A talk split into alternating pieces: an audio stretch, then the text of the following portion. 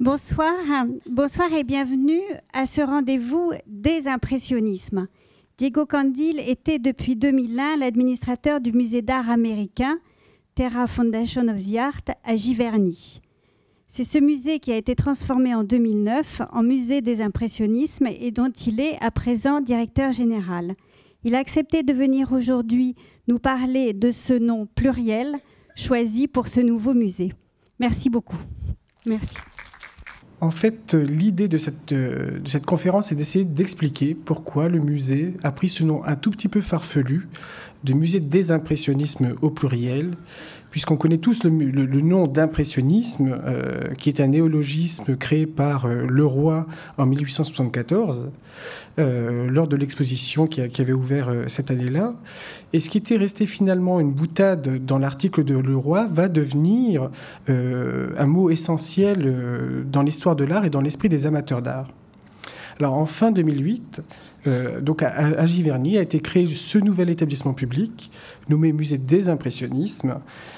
Et euh, s'il semble tout naturel à Giverny d'utiliser le nom d'impressionniste en référence euh, à la présence de Claude Monet, qui a passé plus de 40 ans à Giverny, nous avons véritablement choisi de le mettre au pluriel, pas seulement pour provoquer, mais aussi parce que ça avait un véritable sens pour nous.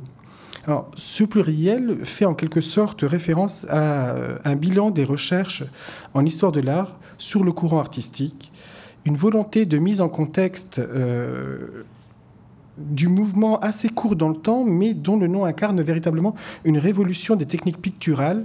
Euh, habituellement, on dit que c'est le passage de la peinture classique à la peinture moderne. Donc, on va vous montrer une petite image de ce qui est souvent référencé dans nos esprits comme typiquement impressionniste. Et en fait, paradoxalement, pour le grand public, euh, l'impressionnisme est, plutôt appréhendé comme un courant assez décoratif, joyeux, bucolique. Euh, et, euh, finalement, le succès de l'impressionnisme et, la reproduction répétée des œuvres impressionnistes sur de nombreux supports, qu'ils soient les calendriers, les boîtes de chocolat, les tasses de café, tous les autres supports, où tout le monde en a eu, tout le monde en a vu, a vraiment réduit l'image du courant artistique et l'a un peu vidé de, son sens original. donc c'est un peu pour ça aussi qu'on a voulu euh, se présenter de cette façon-là. Alors, l'objet de cette présentation est de mettre en évidence les contradictions qui existent dans tous les a priori que nous avons sur l'impressionnisme, évidemment sans chercher l'exhaustivité, puisque là, nous passerions une semaine euh, dans l'auditorium, euh, tenter de faire une synthèse des différentes réalités qui se, qui se superposent. Comme je vous le disais, si au musée de Giverny, on a voulu s'appeler impressionnisme, c'est parce que Claude Monet a vécu plus de 40 ans dans le village de Giverny, a eu sa maison, a créé pendant plus de 20 ans son jardin. Euh, mais on a voulu aussi mettre en, évidence toutes les passerelles de l'art du 19e siècle au, 20e siècle. Car finalement, le terme impressionnisme est si célèbre que les courants antérieurs ou postérieurs vont se caractériser par rapport à lui, euh, de façon souvent un peu réductrice. Euh, donc on va parler de courants pré-impressionnistes, de courants post-impressionnistes, et en particulier en France mais considérer l'impressionnisme du, point de vue, du seul point de vue français euh, est aussi faux que d'imaginer ce courant de façon homogène. Euh, car à l'époque de la révolution industrielle et du développement des transports, c'est un mouvement qui a connu euh, un impact sur l'échelle internationale, notamment évidemment en Europe, mais aussi aux États-Unis, voire dans des contrées plus lointaines, comme au Japon, je l'ai découvert tout récemment. Euh, alors, tout célèbre que, soit l'impressionnisme, il n'est pourtant pas aisé. Euh, il n'est pourtant pas aisé d'en faire, euh, d'en donner en tout cas une, définition précise et rigoureuse. C'est d'abord la volonté de décrire la vie quotidienne, c'est d'ériger le, le, paysage en sujet de peinture en soi, c'est chercher un fondement scientifique au mélange des couleurs, tout en éclaircissant la palette, et une autre caractéristique, évidemment, de la peinture de plein air. Euh, puisqu'auparavant, euh, l'impressionnisme, auparavant le naturalisme, euh, finalement, ce qui était fait en plein air, c'était une esquisse, puisque les, artistes retournaient ensuite en studio pour faire les, les véritables peintures. Alors, l'innovation technique de la peinture en tube, dans, au milieu des années 1850, a permis à ces artistes de sortir, de ne plus avoir à mélanger les pigments avec les huiles, euh, et donc pouvoir partir essayer de saisir véritablement euh, l'instant, la lumière à un moment donné, sans pour autant chercher le, détail ou le contour, en utilisant souvent des touches un peu épaisses. Force est de constater que par la suite, les caractéristiques de l'impressionnisme ne sont pas euh, rigoureusement reprises par tous les membres du, groupe fondateur. et d'ailleurs, on peut démontrer que finalement, les, choses ne sont jamais aussi simples qu'il y paraît, puisque certains historiens de l'art préférons plutôt que de parler d'impressionnisme, de parler de nouvelle peinture. Alors, nouvelle peinture, c'est le terme employé par Duranty en 1876.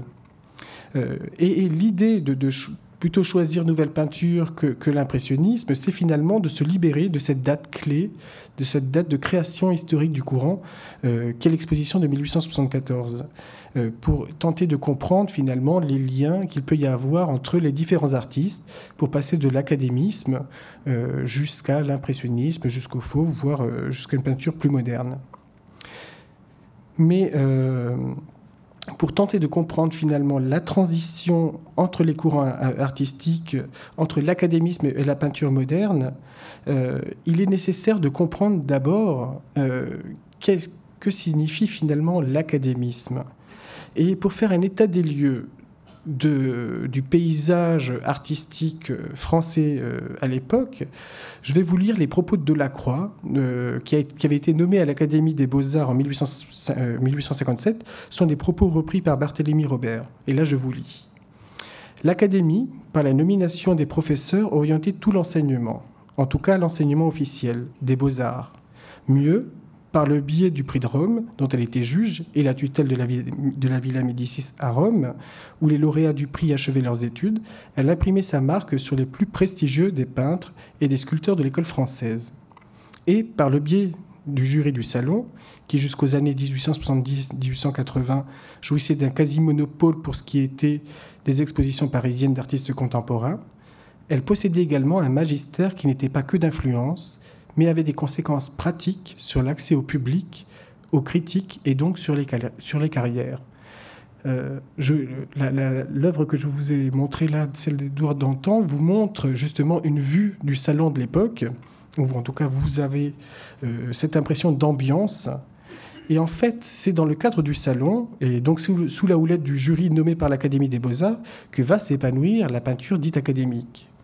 Euh, mais dans ce vocable générique se confrontent en fait des mouvements artistiques qui, dès le début du XIXe siècle, vont connaître les premières oppositions. Il y a le néoclassicisme qui va privilégier la finesse de la touche du pinceau et la précision du dessin, et qui va s'opposer au romantisme, pour lequel la priorité est donnée aux couleurs et dont Delacroix euh, sera un des plus vifs défenseurs. Euh, plus tardivement, les artistes pompiers euh, donneront la priorité à l'orientalisme et aux scènes héroïques. Et là, on a actuellement euh, une très belle exposition d'un artiste pompier, puisque le musée d'Orsay montre encore Jérôme pendant quelques jours. Mais la peinture académique est très encadrée. Elle hiérarchise de façon très stricte les genres, avec tout en haut de la pyramide le genre noble par excellence, la peinture d'histoire, qui finalement n'est pas une peinture euh, qui a la volonté de, l'exactitude historique, puisqu'elle fait souvent référence en fait à l'histoire antique, à l'histoire grecque, romaine, à la peinture religieuse ou encore à des faits, historiques traités d'une façon héroïque. Euh, et là, je vais vous... Ah, malheureusement. Ben, je n'ai plus l'œuvre de Cabanel que je voulais vous montrer. Euh, la particularité, euh, évidemment, deux grands exemples, Alexandre Cabanel ou euh, Jean-Léon Jérôme. par contre, c'est que Cabanel, à l'inverse de Jérôme, contredit l'idée que tous les peintres académiques étaient totalement contre la nouvelle peinture. en effet, c'est Alexandre Cabanel qui, en tant que membre du jury, euh, aurait empêché une œuvre de Manet d'être refusée au salon. Donc finalement, les, confrontations ne sont pas toujours aussi vives ou aussi drastiques qu'il nous semble l'être. Et euh, une anecdote permet d'appréhender ces échanges, puisque dans un, restaurant à Paris, Antonin Proust, en compagnie de Monet, rencontre Cabanel, euh, et il raconte à Cabanel que son élève, Jules Bastien Lepage, découvrit dans une exposition l'œuvre de Manet, Le Balcon que ce, fut pour, lui une révélation et qu'il se mit à peindre ce qu'il voyait, tâchant d'oublier ce qu'on lui avait appris. Je vous montre ici une œuvre de, Jules Bastien Lepage, euh, et ce à quoi Cabanel répond, euh, et je cite, Le fait est exact, Bastien me l'a souvent, me l'a rappelé souvent, mais très heureusement pour lui, il n'a pas oublié l'enseignement de l'école, d'ailleurs très libéral, du moins dans mon atelier car vous pouvez demander à mes élèves, je leur ai toujours laissé la plus grande liberté. Et, cette œuvre du, naturaliste Bastien Lepage euh, est, en fait en quelque sorte une démonstration, déjà une transition entre l'académisme et ce qui va, ce qui va arriver, puisque euh, en particulier l'arrière-plan, le chant et les foins sont traités d'une façon euh, plutôt très impressionniste déjà. et ce qui est intéressant, c'est de, c'est de se rendre compte que ces échanges permettent de, mettre en perspective les relations que pouvaient avoir des personnes de différentes écoles. Euh, elles permettent aussi de prendre conscience que si les différences étaient nombreuses, elles n'empêchaient pas pour autant euh, les interactions entre les différents artistes. Et de fait, une des premières oppositions esthétiques à l'académisme ne sera pas l'impressionnisme comme on a souvent tendance à, le penser, mais sera incarné par le réalisme entre déjà les années 1820 et 1870, et dont Courbet sera le chef de, file. Euh, Courbet disait d'ailleurs euh, Je tiens que la peinture est un art essentiellement concret qui ne doit exister que dans la représentation des choses réelles et existantes. Euh, l'idée, évidemment, c'est un peu une provocation aux belles scènes d'histoire héroïques où on voit d'une façon un peu euh, idéalisée ces grandes scènes. Euh, pour lui, l'important était de montrer des choses vraies, de montrer la réalité. Très rapidement viendront le naturalisme et aussi les peintres de l'école des Barbizons, dont Corot sera le représentant le plus illustre. Euh, et euh, d'ailleurs, le naturalisme, sans être totalement en opposition, puisqu'en partie il pourrait être considéré dans l'art académique, aura permis d'ouvrir les portes aux générations suivantes. Tous ces changements interviennent pendant le Second Empire, euh, où les futurs impressionnistes grandissent dans une France dirigée par un système autoritaire mené par Napoléon III, et dont la, politique culturelle, est entièrement axée sur la grandeur de la France. C'est cette politique, euh, finalement, qui engendrera une rupture artistique entre, d'une part, l'art officiel, l'art académique, et de l'autre, euh, l'art indépendant. Euh, les jeunes artistes, parmi lesquels les futurs impressionnistes, alimenteront évidemment cette fracture dans l'art. Et comme je le disais, Gustave Courbet sera un des chefs de file de ce renouveau. Il a 30 ans lorsqu'il peint cette scène d'enterrement qui fera un grand scandale au salon de 1850, en grande partie parce qu'il montre, sur un format euh, habituellement destiné aux grandes scènes historiques, une représentation de gens simples, de petits bourgeois réunis à l'occasion d'un événement sans importance particulière. On ne s'en rend pas bien compte aujourd'hui, mais ça a fait un véritable scandale à l'époque. Euh, Courbet réformera euh, tour à tour euh, donc la façon de présenter les scènes plus ou moins historiques, les paysages, les portraits, ainsi que les scènes de nu. Et j'ai voulu évidemment vous montrer cette scène d'Étretat, tout simplement, parce que d'un point de vue esthétique, on peut la lier de façon très évidente à l'impressionnisme, avec une palette assez claire. Bon, c'est une œuvre plus tardive, elle date de 1870, donc on sent déjà le renouveau et, l'évolution euh, arriver.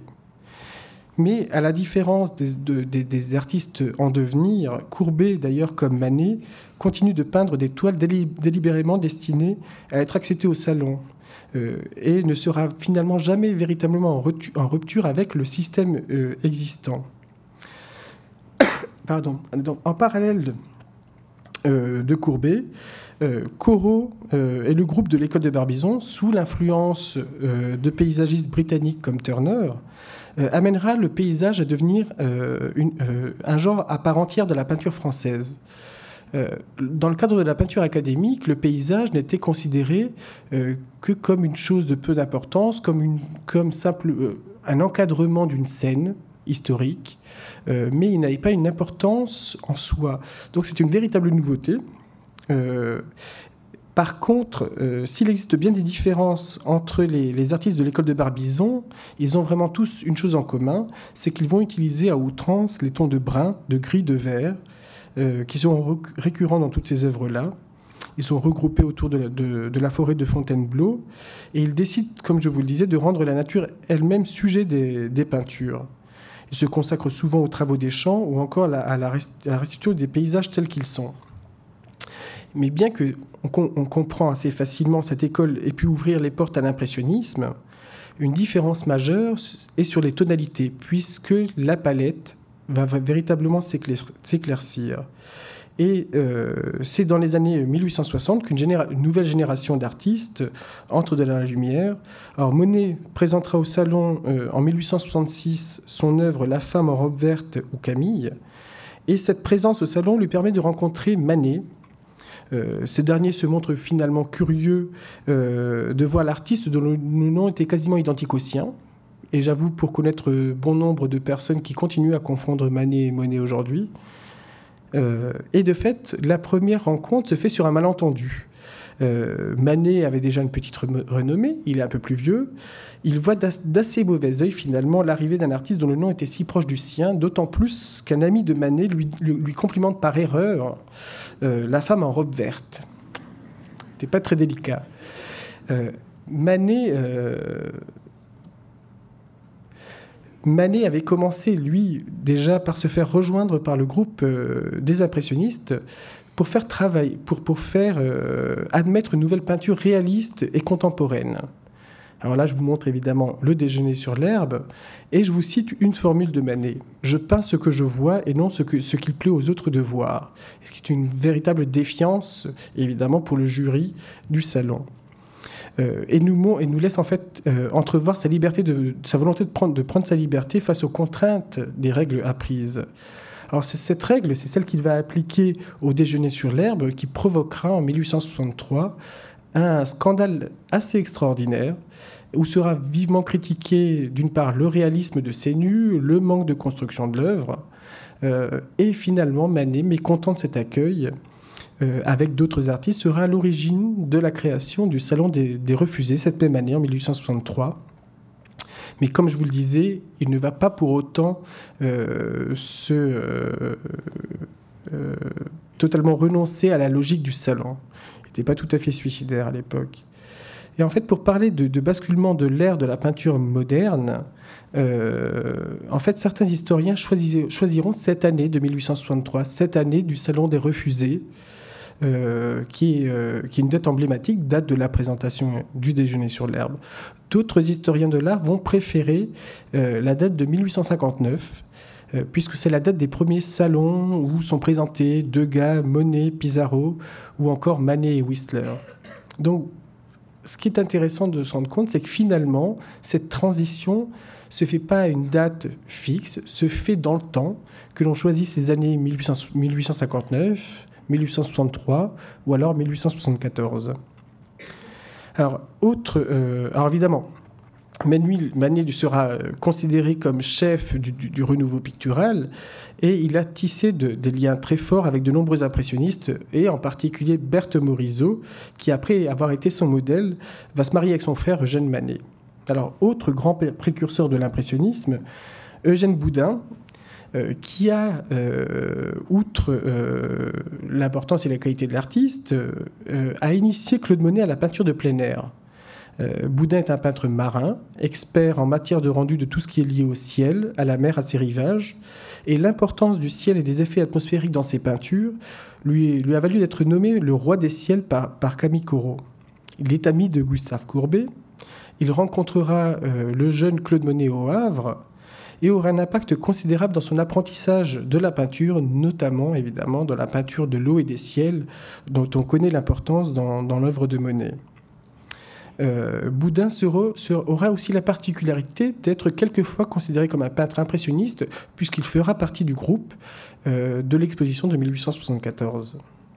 Alors, en 1862, Claude Monet rencontre dans l'atelier du peintre Charles Glaire des artistes avec qui il tisse des, liens durables. Il rencontre en particulier euh, Pierre-Auguste Renoir, Alfred Sisley, Frédéric Basile, avec lesquels il collaborera, et euh, tout cela permettant euh, finalement une influence mutuelle de, leur style. Henri Loiret rappelait dans son avant-propos du catalogue de l'exposition sur les origines de l'impressionnisme que dès 1868, Zola énumérait ceux qui, naturalistes et actualistes, suivent la grande voie de la vérité et de la puissance et proposent à leur tour, après Courbet et Manet, une nouvelle manière de peinture qui sera incarnée par Pissarro, Monet, Renoir et Basile. Pour tenter de vous illustrer ce que l'on fait un peu au musée, je n'ai pas résisté à, l'idée de vous mettre quelques affiches. Voici l'affiche de l'impressionnisme au fil de la scène, l'exposition que nous avons euh, faite en, avril de 2010 puisque l'idée que nous avions à cette exposition, c'est justement de montrer les liens entre les différents artistes autour de la, de la problématique de la vallée de la Seine. Et finalement, entre Paris et au Havre, on est véritablement dans le berceau euh, de l'impressionnisme. Quels peuvent être les liens entre Corot, Boudin, Sisley, Monet, Renoir euh, et euh, les, les, générations qui arrivent, comme Seurat, comme Luce, comme Signac, voir les nabis comme Denis, comme Bonnard, et les fauves comme Marquet ou Matisse. Donc cette expo nous a permis d'illustrer euh, tout cela, de les accrocher euh, tout autour de cette euh, thématique du fleuve et de montrer les liens qu'il pouvait y avoir entre eux. Ce qui est très étonnant, c'est que nous avions commencé l'exposition avec une œuvre, une œuvre de Théodore Rousseau des années 1850. Nous finissions par une œuvre de Matisse qui datait des années 1920. Et si pendant le, la visite de l'exposition même, on n'avait jamais de sensation de cassure. Euh, Corot, euh, Boudin succède assez naturellement à, à Corot. Euh, Sisley succède à, euh, Boudin sans aucune difficulté.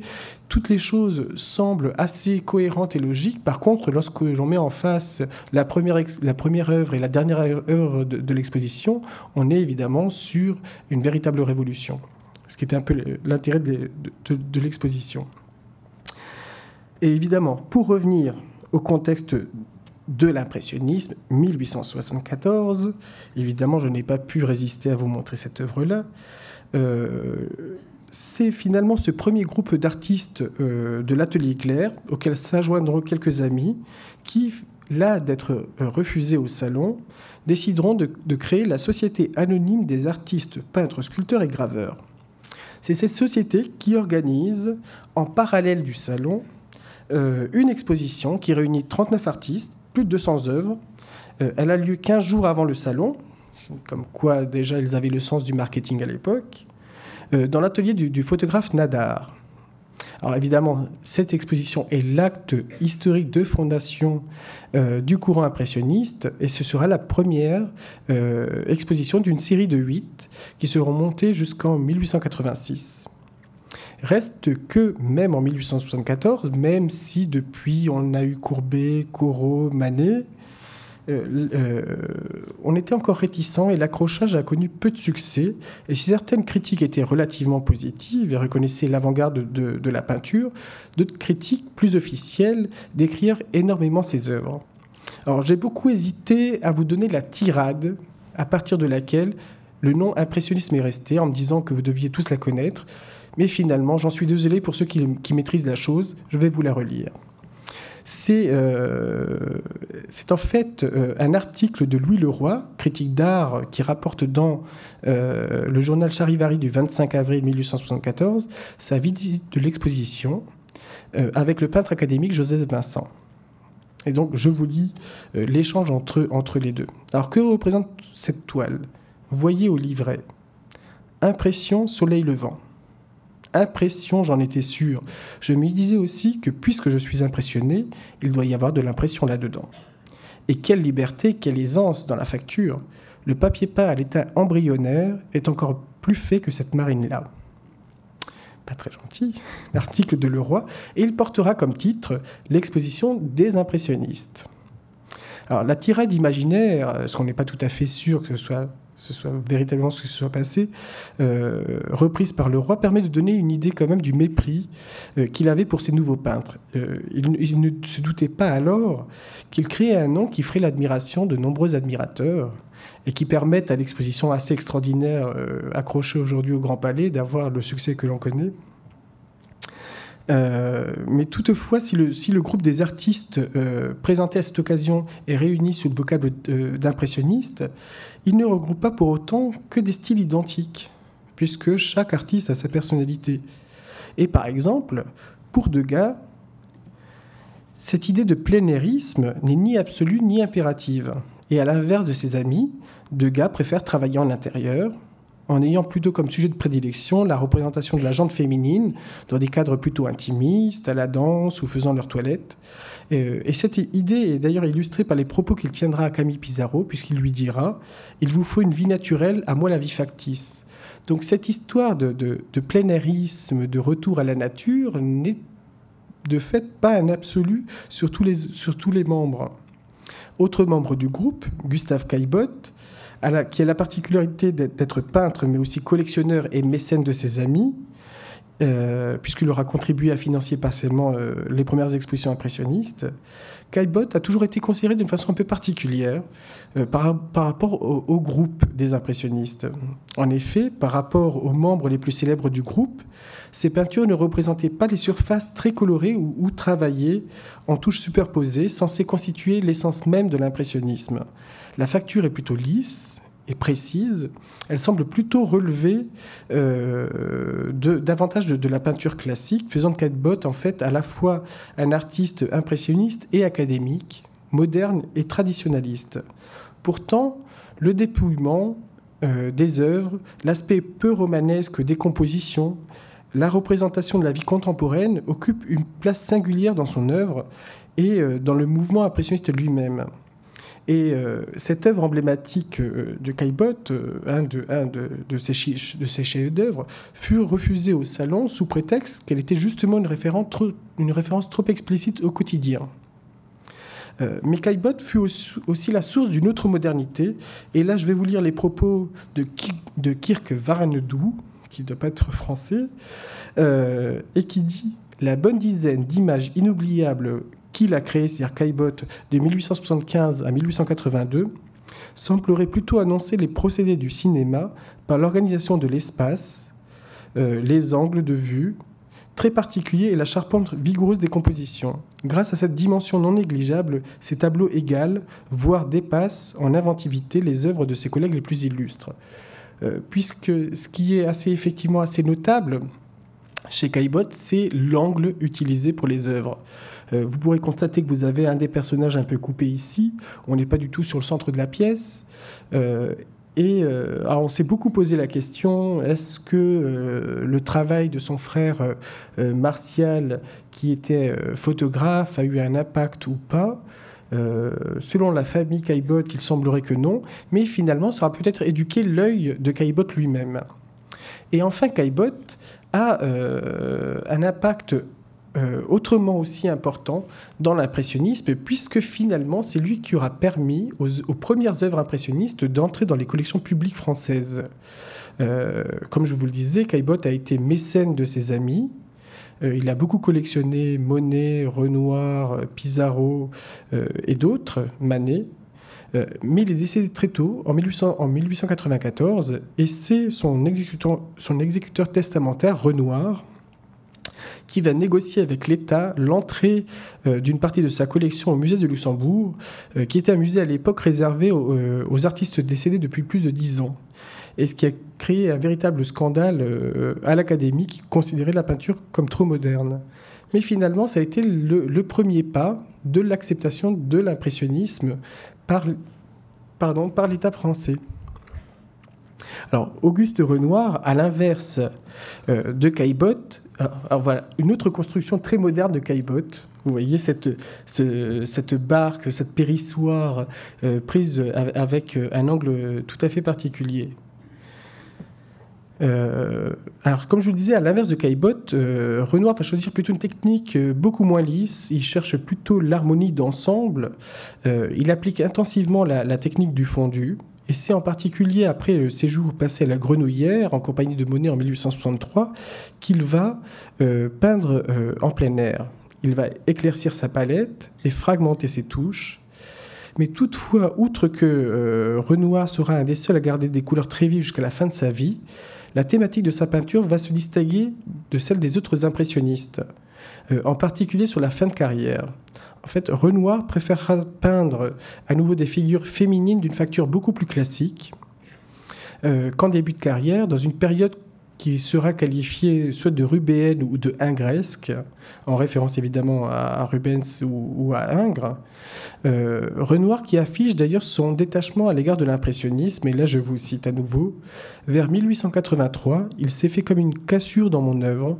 J'étais allé jusqu'au bout de l'impressionnisme et j'arrivais à cette constatation que je ne savais ni peindre ni dessiner. En un j'étais dans une impasse. Ce qui nous semble un peu dur aujourd'hui.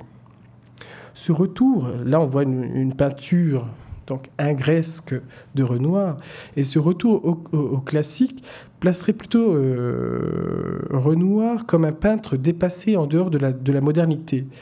Mais ça ne semble pas tout à fait fondé comme euh, a pu le montrer l'exposition dédiée, dédiée, à Renoir au XXe siècle qui a été organisée au Grand Palais en fin 2009, les liens entre Renoir et les nabis, donc un groupe à venir, et en particulier avec Bonnard, ou encore ses relations avec Matisse, font entrer l'œuvre tardive de Renoir dans un post-impressionnisme euh, d'un monde de plénitude, évidemment en référence à ces dames opulentes dans une atmosphère un peu cotonneuse.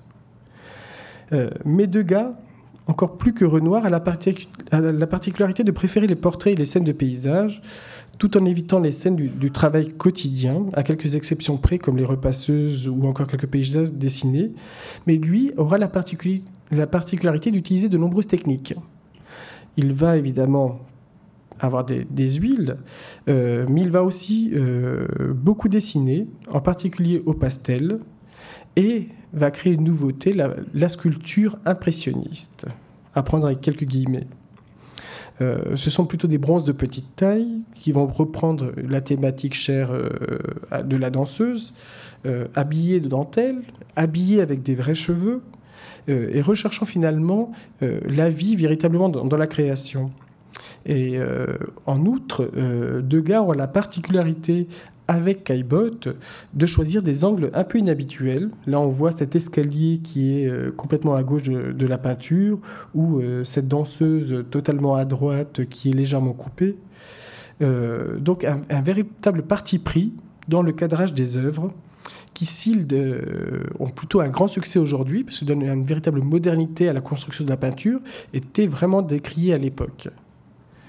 Alors, à l'inverse de Degas. Je passe mon temps à vous donner des contradictions. Hein. Ça, c'est, je ne vais pas vous embrouiller, mais c'est important de se rendre compte que tout, n'est pas lisse, tout n'est pas un ensemble euh, complet. Donc, à l'inverse de Degas ou de Renoir, Paul Cézanne, lui, a toujours privilégié le paysage euh, en tant que finalité. Et que ce soit lors de son passage à Auvers-sur-Oise ou tout au long de sa carrière autour de sa ville natale d'Aix-en-Provence, euh, dès le milieu des années 1870, donc très rapidement, après le, baptême du, groupe des impressionnistes, euh, il va faire évoluer sa technique différemment de celle de l'impressionnisme et plutôt, euh, en fait, d'utiliser la couleur pour créer des effets atmosphériques. Il va, créer il va utiliser la couleur pour créer des volumes. Euh, ces couleurs seront souvent plus tranchées et c'est en, cela qu'on va le considérer un peu comme précurseur des courants artistiques postérieurs comme le fauvisme et le cubisme dans cette recherche systématique du volume. Euh, donc par choix et discipline, Cézanne ne fondait pas, c'est-à-dire qu'il laissait sciemment les tâches décomposées sur sa toile, ce qui donnait un, côté un peu abrupt euh, à ses paysages. Et nous retrouvons cette modernité dans les propos repris par Sylvie Patin, dans lesquels Cézanne s'adressait à Émile Bernard en 1904. Et il lui dit Traiter la nature par le cylindre, la sphère, le cône, le tout mis en perspective et qui donne cette idée justement de précurseur du, cubisme. Alors je vais essayer de finaliser un peu ce presque catalogue des différents impressionnistes. Ils étaient beaucoup plus euh, d'artistes que ça, mais euh, vous vous rendez compte à quel point ça peut être un, euh, peu épuisant. et je voudrais vous parler juste un peu de, de, Pissarro, puisque Pissarro a aussi un rôle un peu particulier. Pissarro, finalement, va être véritablement considéré comme impressionniste. Il va étudier avec Gustave Corot, il va devenir professeur de Cézanne et de Guillemin, donc il est un peu plus âgé. Et euh, d'ailleurs, Cézanne gardera toujours pour lui une, affection sincère, euh, et il le nommait l'humble et colossal Pizarro, et il dira Ce fut un père pour moi, c'était un homme à consulter, et quelque chose comme le bon Dieu. Euh, on voit une, des premières images, une des images proches de l'exposition impressionniste, et Pizarro, un peu comme Boudin, qui a été sur deux courants, aura été aussi sur le courant postérieur euh, qui va arriver dans, au milieu des années 1880, sur le néo-impressionnisme, dont je vous parlerai tout à l'heure. Vous voyez la différence technique entre ces deux œuvres, euh, pour montrer que même les impressionnistes pouvaient évoluer énormément dans, leur technique. Et pour finir un peu euh, ce, groupe des impressionnistes, euh, je, toucherai juste un mot euh, en disant que ce n'était pas un groupe de seuls Français, puisque Sisley était le, seul Britannique du groupe, mais que Marie Cassatt, outre qu'elle était une femme, était la seule Américaine. Marie Cassatt qui, outre, outre sa peinture qui a beaucoup euh, de succès à l'époque, a un effet essentiel sur le mouvement impressionniste, puisqu'elle va permettre sa diffusion sur le territoire américain dès les années 1880. Euh, et permettant comme ça à ses artistes, à ses amis artistes français d'être présentés sur euh, le territoire américain, alors évidemment soutenu par quelques marchands d'art.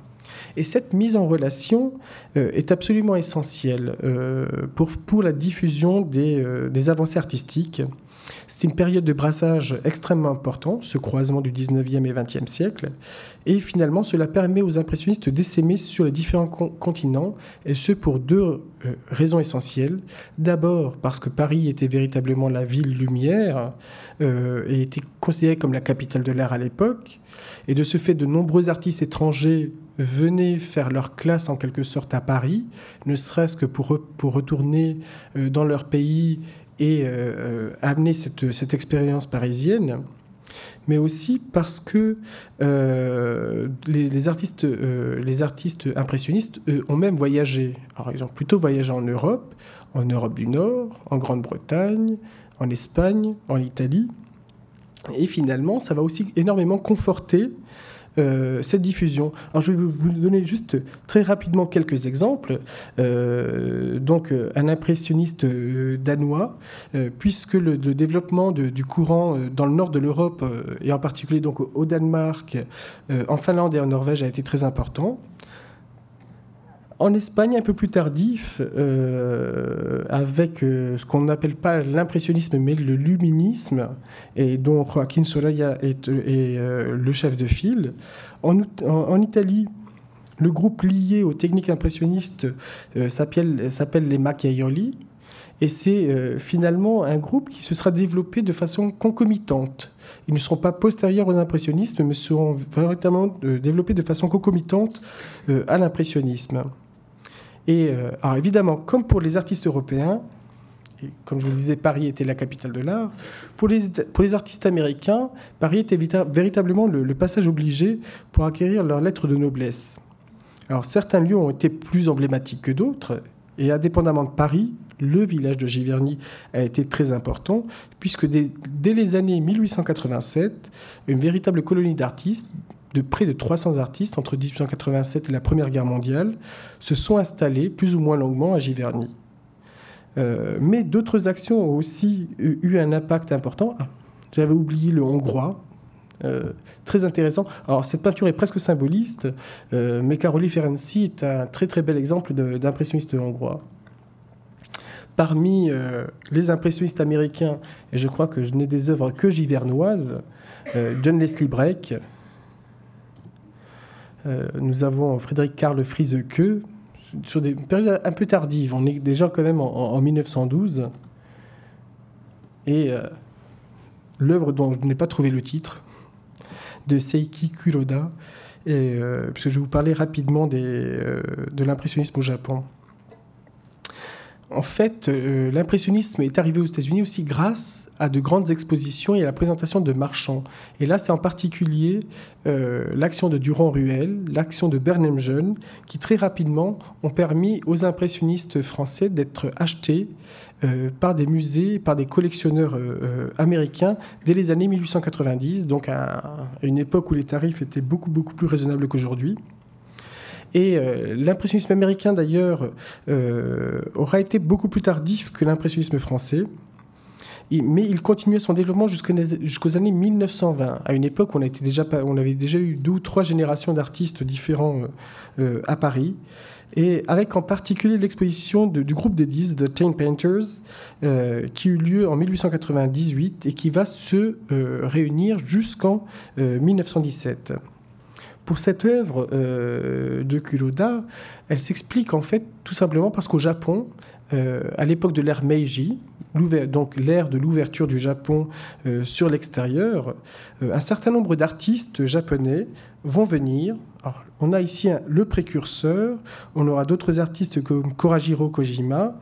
ils viendront en Belgique, en France et en particulier à Grès-sur-Loing et à Véteuil pour appréhender les innovations picturales occidentales confrontées euh, aux thématiques traditionnelles de l'art japonais. Et je vais vous lire ici un extrait des mémoires d'un élève de Kuroda, Yuasa, qui permet de mieux comprendre euh, l'avancée de l'art en France, de l'avancée de l'art au Japon, pardon. Alors, comme nous avions entendu parler ni de, ni de plénarisme ni d'impressionnisme, nous, euh, nous nous sommes passionnés pour peindre le tableau historique, la peinture réaliste et la peinture mythologique. Par conséquent, dans les expositions, nous avions plutôt observé les tableaux avec le soleil ou ceux composés avec de temples et quelques personnages. Cependant, depuis le retour de M. Kuroda, tout a changé. Nous commençons à comprendre qu'on peut trouver la nature dans une plante ou dans un champ désert en, évitant ainsi les choses artificielles. Finalement, c'est quasiment le même discours euh, qu'auront tenu les naturalistes ou l'école de Barbizon euh, quelques décennies euh, auparavant. Mais alors que l'épanouissement de l'impressionnisme aux États-Unis et au Japon se poursuit, donc assez tardivement, les techniques artistiques évoluent assez rapidement à Paris. Euh, et en particulier, le groupe des impressionnistes, lui, va se déliter euh, dès les années 1880. Finalement, une fois l'impressionnisme accepté, euh, en général dans, dans, le milieu de l'art, ces artistes vont se séparer pour euh, continuer leur propre cheminement. c'est à ce moment-là qu'une nouvelle génération d'artistes va désirer euh, faire évoluer euh, la, peinture impressionniste en lui appliquant les théories scientifiques. Alors, les théories optiques ou rétiniennes des touches avaient pour objet de poser les, couleurs les plus pures possibles sur les toiles, de façon superposée, euh, en travaillant sur des couleurs complémentaires afin que, l'œil permette ensuite de fondre et de, reprendre euh, le motif complet. Cette technique euh, dite divisionniste, pointilliste, sera en fait plus généralement nommée le néo-impressionnisme et dont le tableau de Seurat, un dimanche après-midi sur l'île de la Grande Jatte exposé en 1886, apparaît comme le manifeste. Seurat est le chef de file de ce nouveau groupe suivi euh, rapidement évidemment de Signac, de Maximilien Luce ou d'Emon Cross. Et euh, je vais essayer d'accélérer un peu, parce que j'en suis pas arrivé encore à l'art moderne. Je vous montre ici une, une des affiches d'exposition, puisque l'an dernier, nous avons monté une rétrospective de Maximilien Luce. Et c'est pour moi véritablement parmi les missions d'un musée, évidemment, c'est de montrer des choses moins connues, des choses qui nous, à nous nous semblent très importantes. Euh, et nous avons été très heureux de pouvoir monter ces rétrospectives sur le nom de Maximilien qui s'il est très souvent présent dans les, dans les collections publiques et dans les expositions, malheureusement n'est pas très connu. Euh, alors, très rapidement, et, euh, en parallèle, d'autres artistes vont prendre des, des directions radicalement différentes.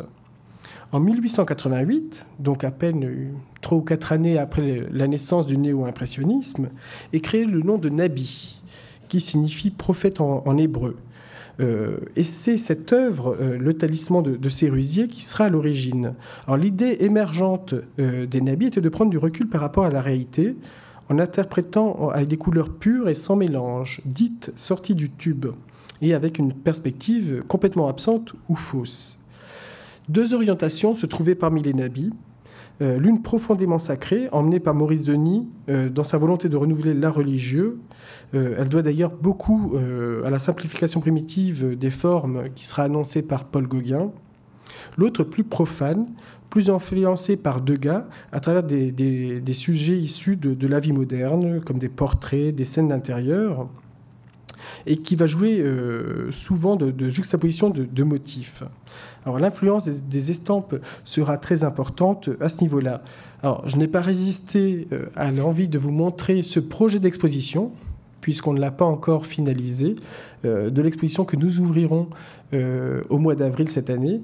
Euh, l'idée étant là de montrer un habit mais plus tellement un habit finalement, puisqu'il n'est plus tellement un habit à cette époque, et de montrer l'œuvre de Bonnard en, Normandie, puisque Bonnard avait une maison à Vernonay, à 5 km de Giverny, et qu'il a passé presque euh, chaque été, de nombreux moments, euh, pendant plus de 20 ans, dans la région. L'idée étant de bien identifier ces œuvres de, Bonnard entre l'époque parisienne et l'époque du Quénet, euh, que, l'on connaît un peu par la suite. Finalement, ces artistes euh, vont s'appuyer sur, les travaux de, leurs aînés impressionnistes pour se libérer de, la touche picturale. en particulier sur le motif du paysage et de la scène de genre, mais tout en apportant une plus grande liberté de la représentation un choix de couleurs beaucoup plus pur. Euh, et euh, donc tout naturellement, les nabis vont être considérés comme un courant post-impressionnisme. Mais il ne sera pas le seul, puisque à nouveau, très rapidement, euh, va apparaître un nouveau courant dont le chef de file est Matisse, et qui est le, fauvisme. Alors là, je ne vous montre pas une œuvre de Matisse, mais une œuvre représentant Matisse. Euh, et c'est en fait tiré d'une expression du journaliste Louis Vauxel euh, que le fauvisme débuta historiquement à l'automne 1905 lors d'un salon qui, a créé un véritable scandale pour s'achever finalement moins de dix ans plus tard, au, début des années 1910. Euh, en fait déjà, en 1908, il y a son crépuscule. Euh, son influence va toutefois marquer véritablement tout l'art du XXe siècle, notamment par la libération de la couleur. Euh, le meneur de troupe, je vous l'ai dit, c'était Matisse, mais d'autres grands artistes comme euh, André Derain et Maurice de Valaminck ou encore Georges Braque en, ont fait, en ont fait partie.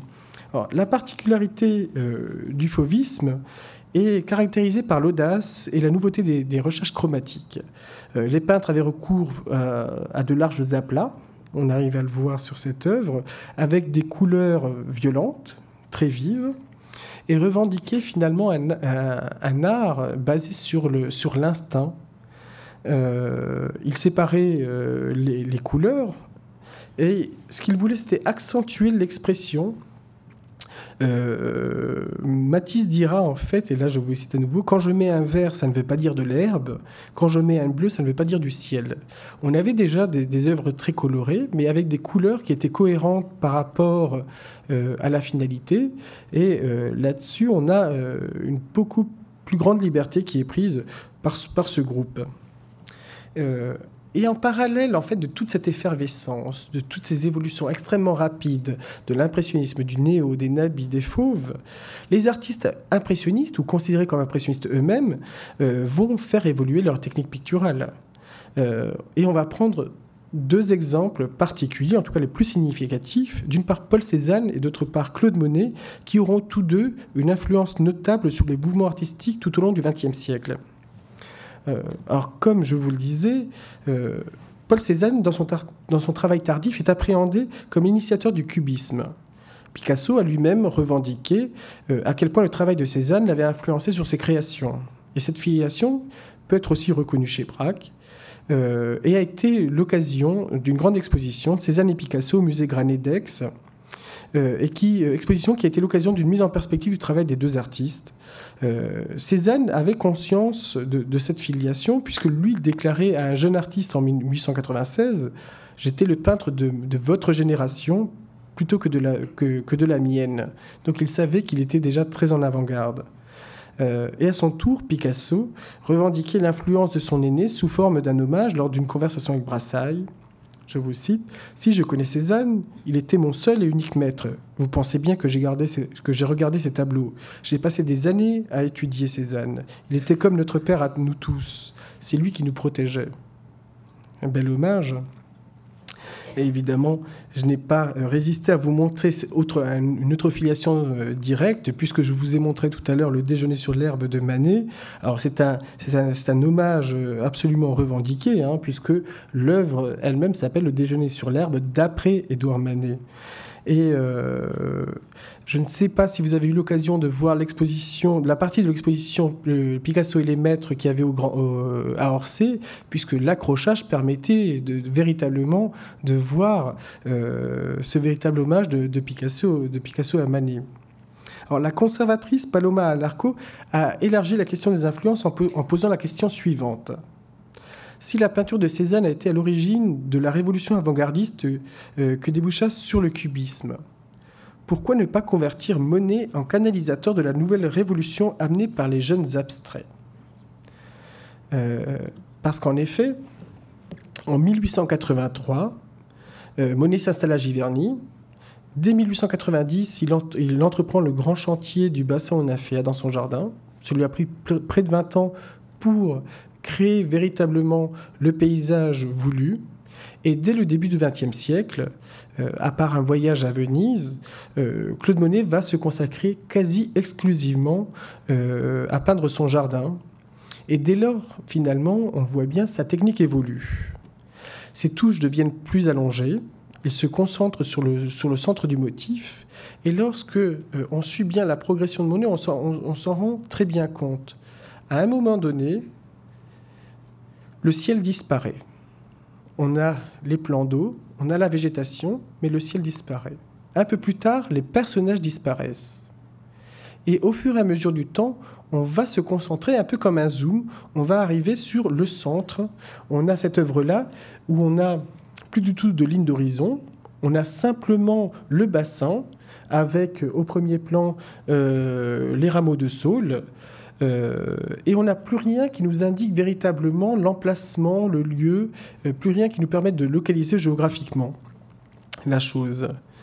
Euh, alors, à nouveau, je vous montre une autre affiche d'exposition du musée, puisque ça a été l'exposition d'ouverture. Il me semblait tout naturel de faire une exposition en hommage au jardin de, de Claude Monet qui est à 300 mètres du musée.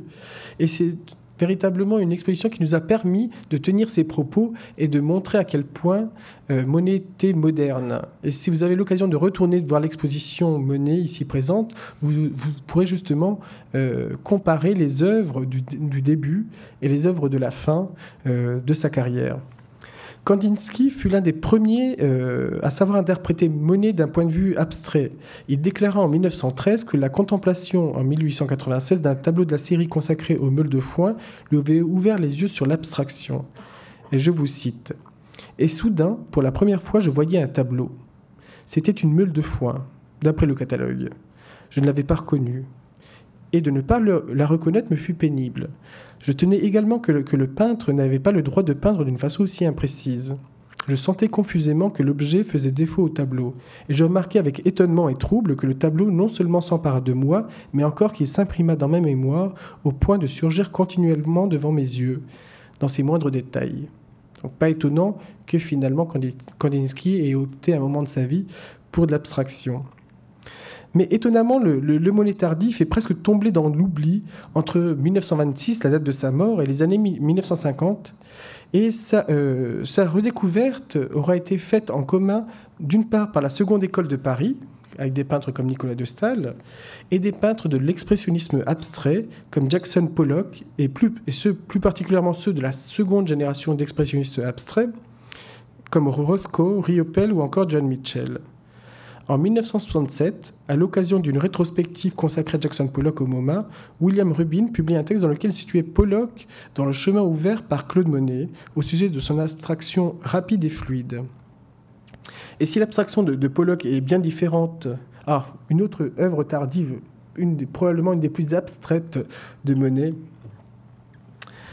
euh, L'abstraction de, Philippe Guston euh, est clairement un hommage direct à Claude Monet dans le sens où, elle se limite à recouvrir la toile de, de, petites touches de, pinceau euh, qui reproduisent les paysages impressionnistes. Euh, là, on reconnaîtrait volontiers un champ de coquelicots.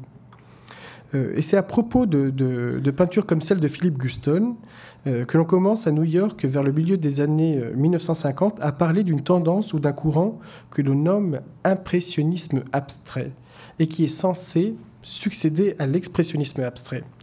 Alors ce terme permet de désigner ce qui, dans la postérité de Claude Monet, euh, se, se, constitue véritablement par l'alliance d'un travail à partir du geste, de la couleur et d'une composition abstraite. Alors on a déjà au moins une fois rendu hommage à cela puisque nous avons organisé au musée euh, une rétrospective de John Mitchell. Euh, et cette première tentative de mise en perspective de, ces différentes écoles, euh, là vous voyez évidemment l'œuvre montrée dans l'affiche, permet de donner le lien esthétique qu'il y a eu entre cet artiste qui a vécu à Véteuil et le travail tardif de Monet, à tel point que elle-même sera considérée par la critique non plus comme une expressionniste abstraite, mais comme une impressionniste abstraite. Euh, alors, filiation qu'elle avait un peu de mal, hein, euh, parce qu'on imagine que lors de son arrivée à Véteuil, on n'arrêtait pas de lui dire, donc euh, c'est pas quelque chose qui lui plaisait énormément. Pourtant, dans les propos de John Mitchell elle-même, on peut, on peut reconnaître la chose. Et là, je vous cite euh, Je suis très influencé parce que je vois dehors la lumière, les champs. Dans tous mes tableaux, il y a les arbres, les herbes, les fleurs, les tournesols, etc. Mais pas directement. L'eau, par exemple, c'est la Seine. C'est le lac Michigan aussi. Mais c'est plutôt le sentiment que j'ai pour ces choses.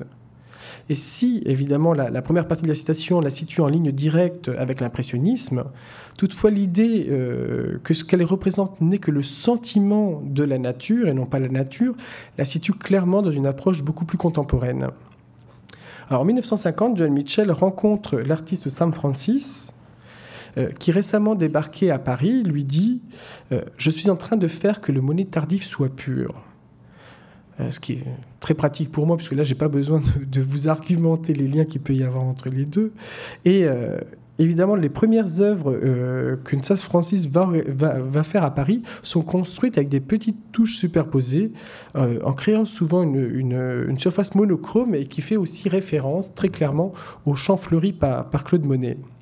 Alors, de façon un petit peu moins explicite, euh, voici cette œuvre de Kelly, une des premières œuvres abstraites d'Ellsworth Kelly, bien avant qu'il soit le grand maître du minimalisme qu'on connaît aujourd'hui.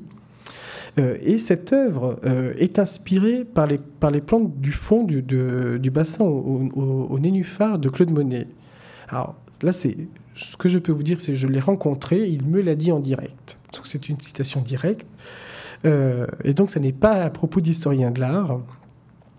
Et euh, en fait, euh, Esmar Kelly a, été confronté aux œuvres tardives de Monet lors d'une visite de son atelier en 1952. C'est son fils qui l'a accueilli euh, à l'atelier. Et il a été profondément ému de voir d'une part l'atelier et les œuvres. Et il a voulu rendre hommage au maître de l'impressionnisme. sur cette œuvre, on peut, on peut l'imaginer, c'est beaucoup plus difficile pour, pour les œuvres plus tardives de, de Kelly. En fait, dès la fin des années 1960, de nombreuses expositions et recherches permettent de, mettre en perspective les liens intergénérationnels euh, et consacrent l'idée que Monet, les symbolistes, Cézanne, sont véritablement un prélude à l'abstraction en particulier les expositions euh, du Guggenheim de New York en 1996, de la Royal Academy de Londres en 1898, évidemment Cézanne et Picasso, euh, que je vous ai cité tout à l'heure, du musée d'Aix-en-Provence en 2009, ou plus récemment Monet et l'abstraction de la fondation euh, Thyssen-Bornemisza de, de Madrid. Euh, et dans cette rétrospective actuelle, on a aussi une confrontation à un moment donné, puisqu'on voit, on voit tout du moins une œuvre de Roy Lichtenstein qui fait aussi un véritable hommage à Monet. Finalement, toutes euh, ces recherches, tous ces travaux d'historiens de l'art, euh, de conservateurs, comme nous venons de citer, toutes les expositions qui ont été faites, c'est tout cela qui a constitué le terreau de la, de la création du musée des impressionnismes. Euh, le choix de, l'impressionnisme au, pluriel figure notre volonté de ne pas nous enfermer euh, dans nos missions d'une façon restrictive, mais de contribuer au contraire à mettre en valeur les liens qui existent entre les différentes générations euh, d'artistes, entre les courants artistiques successifs ou concomitants. Évidemment, la présentation que je vous ai faite aujourd'hui, bien que très longue euh, et très très partielle, mais ce que j'espère vivement, c'est que vous aurez l'occasion de venir au musée pour découvrir au fur et à mesure de la programmation de nouvelles illustrations de ce pluriel un tout petit peu euh, révolutionnaire. Merci.